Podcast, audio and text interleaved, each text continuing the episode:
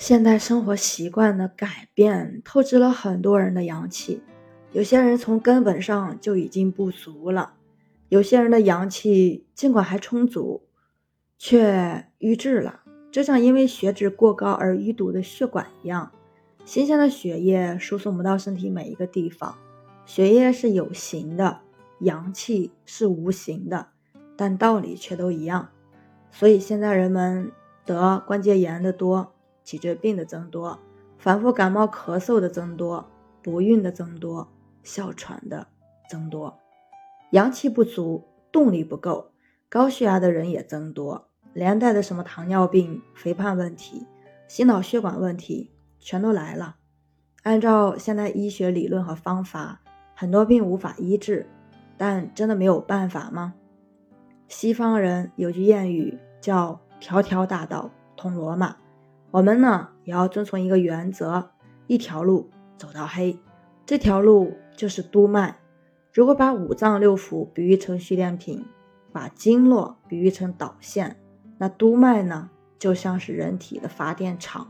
这个发电厂的能力很强大。暂且不谈专业的，日常生活当中只是一个小动作就可以激发发电厂，让你快速充满活力。来看一个生活中的真实案例：一个工作时需要长期伏案的朋友，总觉得头晕，其实他就是颈椎出了问题。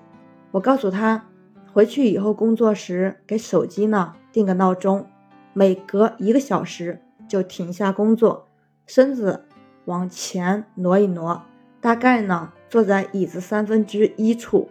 然后两只手放在身后，支撑时候的状态，上半身。微向上拱起，会感觉后背很紧。摆好这个姿势之后，两肩用力向后夹，让后背更紧张一些，会有点疼，但要坚持一会儿，然后再放松。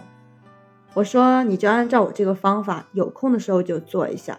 不但你颈椎好了，腰椎也跟着受益，疲劳状况也会得到大大缓解。结果他回去坚持了一个礼拜就上瘾了。他说夹完之后特别舒服，感觉整条脊梁骨唰的一下跟过电似的，然后还有点发热。现在他什么问题都没有了，连精神状态都特别好。这个方法呢叫夹脊法，不是华佗所说的夹脊穴，它就是对脊柱的一个刺激。说白了。是对督脉的一个刺激，这个瞬间的紧张和放松，强行的激活了由于常年在椅子上窝着而淤滞在后背的阳气。